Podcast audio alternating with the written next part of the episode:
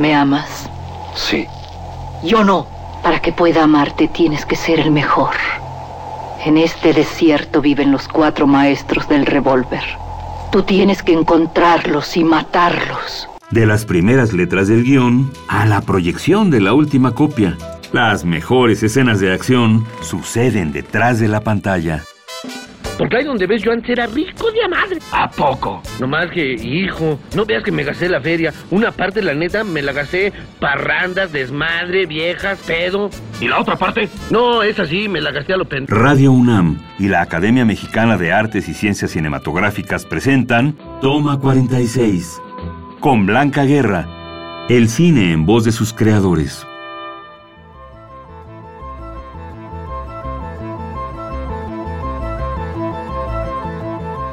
Hola, soy Blanca Guerra, presidenta de la Academia Mexicana de Artes y Ciencias Cinematográficas. Soy actriz y en esta ocasión estoy aquí para presentarles a un queridísimo amigo, un cinefotógrafo muy talentoso, con muchos años de experiencia, Juan José Sarabia. Hola. Hola. ¿Cómo te va? Bien, muy bien. Cuéntanos, Juan José, ¿cómo es que decides dedicarte a, hacer fotografía en cine? Pues mira, la, forma en que yo comencé fue un poco... Eh, ¿Fortuita? Fortuita, más que buscarlo en especial. Digo, toda la vida he tenido la pasión por contar historias, porque me cuentan historias y por ver las historias. Entonces, siempre desde que comencé, desde que era niño, yo veía el cine, yo lo viví más a través de la televisión que ver el cine en pantalla grande. Yo no me daba cuenta que lo que me gustaba de la televisión eran las películas que pasaban y no tanto la producción de televisión per se. Hasta que fue fui creciendo y me interesó la foto fija. Tuve la oportunidad de trabajar con un par de fotógrafos que lo que hacían era fotoperiodismo. Entonces el tener la, o sea, tener la oportunidad de acercarte a los procesos sociales, a la gente, al espacio real a través de una cámara, a mí me abrió un mundo que dije, esto es una maravilla. Entonces me, vine, esto lo, aprendí en uh, Tequisquiapan, en Querétaro. Estuve viviendo una temporada allá, estuve trabajando con un par de fotógrafos como asistente. ¿Y tú eres de, allá o, eres del DF? Yo soy chilango, soy de la Ciudad de México y entonces, mi primera aproximación, estuve una temporada viviendo fuera de la Ciudad de México y mi primera aproximación fue con, a través del fotoperiodismo. Yo no sabía que detrás de, en un documental, en la, en la producción documental, que fue otra de mis grandes pasiones como, como cinéfilo, yo no me había dado cuenta y no sabía que había un director de fotografía, un cinefotógrafo. Entonces, para mí fue un gran descubrimiento cuando yo regreso a la Ciudad de México para terminar mi educación eh, preparatoria, entro a la escuela activa de fotografía y ahí en una clase de, audiovisual, porque en, las épocas en que yo estudié todavía no existía video, ni existían todas estas nuevas tecnologías. Y de repente me, enfrento a un proyecto que vi que se llama Koyaanisqatsi. Koyaanisqatsi para mí fue una película que, que, que me dio un parteaguas a decir, yo quiero hacer eso. O sea, yo no sé cómo lo hicieron, es un discurso. Eh, básicamente está categorizado Koyaanisqatsi como un, documental, eh, un discurso documental más que un documental per se. Y bueno, a mí me fascinó. Yo no conozco Yoskanikatsi. Koyaanisqatsi. Es una película que el director es Godfrey Reggio. La música es de Philip Glass. Y básicamente es imagen y música no hay diálogos, no hay, o sea, no hay diálogos, este, eh, eh escritos, un ¿no? hay, no hay un, el guion. Era imagen y... Era es imagen y música. música. Y bueno, para, a mí me marcó, y yo dije, eso a mí me trae, o sea, me, fue algo que nunca había visto y fue una película que me marcó, como sé que, ha marcado a grandes directores eh, y realizadores de todo el mundo. Por azares del destino, termino la escuela de, de fotografía, entro a la Universidad Iberoamericana a estudiar la carrera de comunicación. un poco por las obligaciones familiares de terminar una licenciatura. El CCC en aquella época no era licenciatura, entonces terminé en la escuela, digamos, la, carrera. La licenciatura. Licenciatura en comunicación con especialidad en cine. Y para hacer mi tesis, me encuentro con un par de amigos que me dicen, oye, pues no sé si conozcas una película que se llama Koyanis Cats. Y yo le dije, pues cómo no, o sea, esa fue la película que me marcó mi vida. Es que es increíble, de verdad. O sea, mágicamente. Cada, quien tiene su, mm, su momento en donde es tocado para mm, sentir que eso es lo que tienes que hacer, es tu vocación, ¿no? Encontrar tu vocación. Qué padre. Y bueno, por hacerles del destino, dos años después de haber visto esa película, estábamos en la preparación y producción de un documental sobre la trilogía Katsi, que es Koyanis Katsi, Powa Katsi y Nakoi Katsi. Las tres películas. En aquel entonces Nakoi Katsi todavía no existía, hoy ya está terminada. Y básicamente Koyaanisqatsi es, significa en idioma Hopi vida fuera de balance. Entonces el, el director que es Godfrey Reggio, una personalidad enigmática, un ex sacerdote que en el movimiento del 68 decidió salirse del, de la iglesia católica como sistema y fundó una organización en la lucha en pro de los indígenas Hopis del sur de Estados Unidos.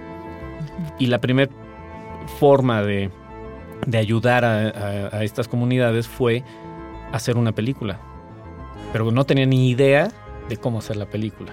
Entonces, ya después tuvimos oportunidad de conocer a Godfrey Reyes, entré a este documental me tocó ser, básicamente es mi primer proyecto fotografiado. O sea, empecé primero como asistente de cámara, después se fueron dando las condiciones para que los fotógrafos que estaban entrando por fechas no podían, se nos fue acabando el dinero. Desgraciadamente el documental nunca se terminó porque no teníamos financiamiento. O éramos una bola de estudiantes sin ningún tipo de contacto y que, bueno, para mí fue la mejor escuela de cine que pude haber tenido. Claro.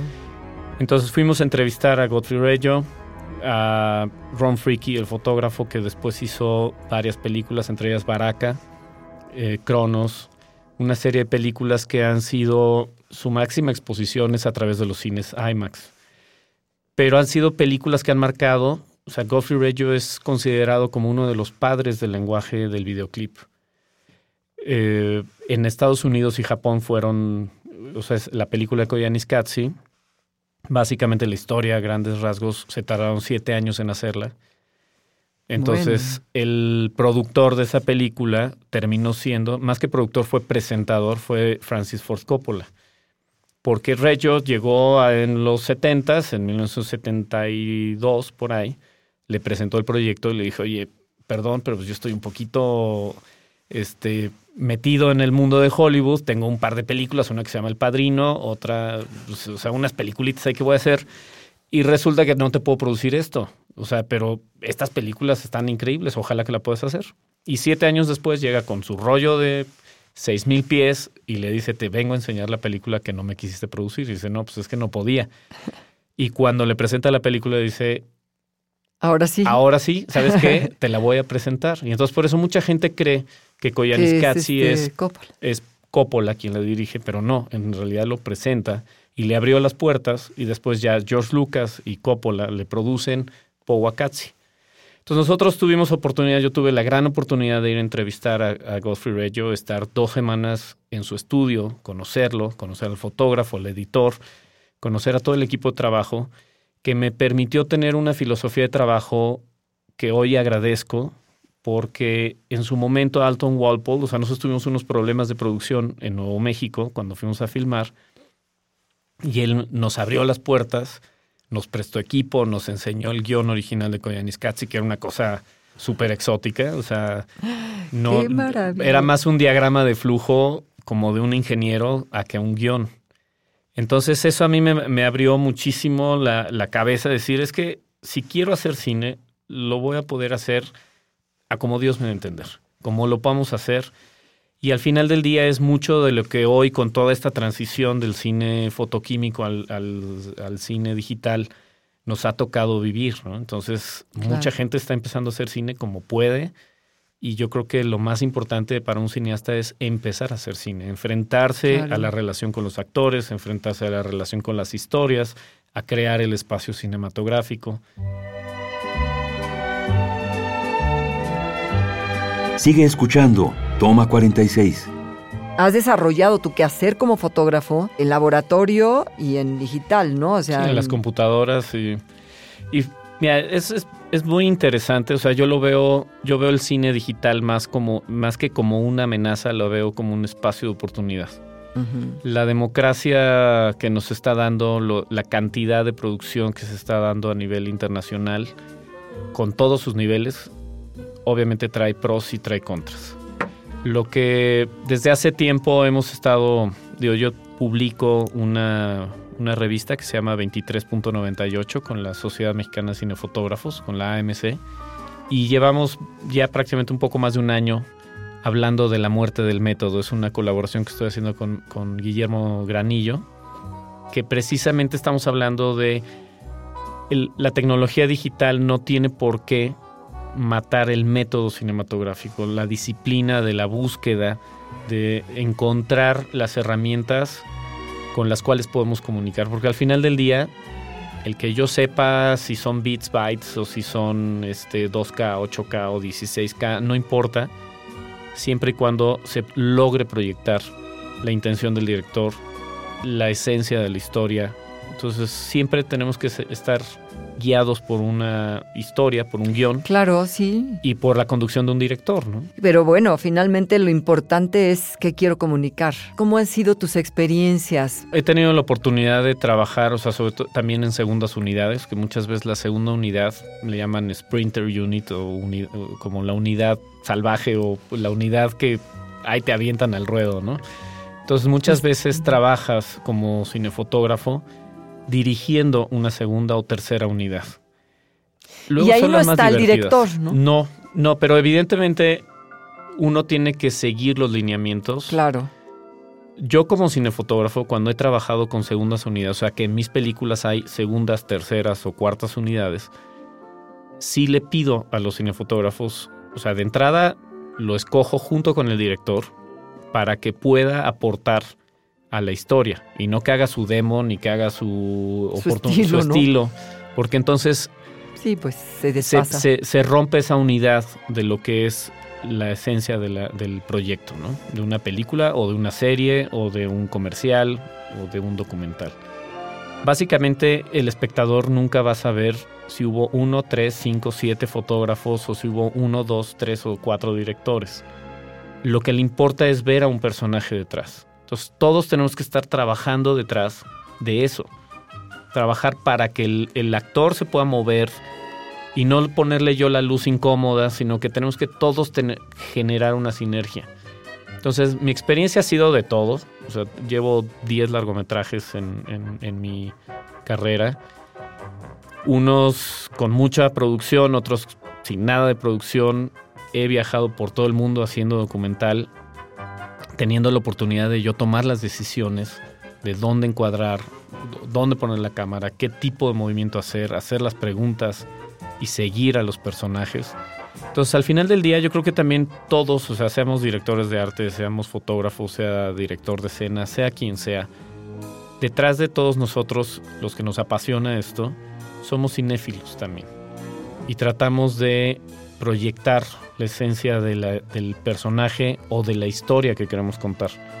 Entonces eso para mí en mi carrera ha sido el móvil, o sea, ha sido el eje principal con el cual yo me, es mi motivación, por decirlo así. Entonces, claro. me ha tocado trabajar con directores que son muy impositivos en el sentido de quiero que uses este lente, que uses tal y cual cosa. Y digo, perfecto, me estás haciendo la chamba mucho más fácil.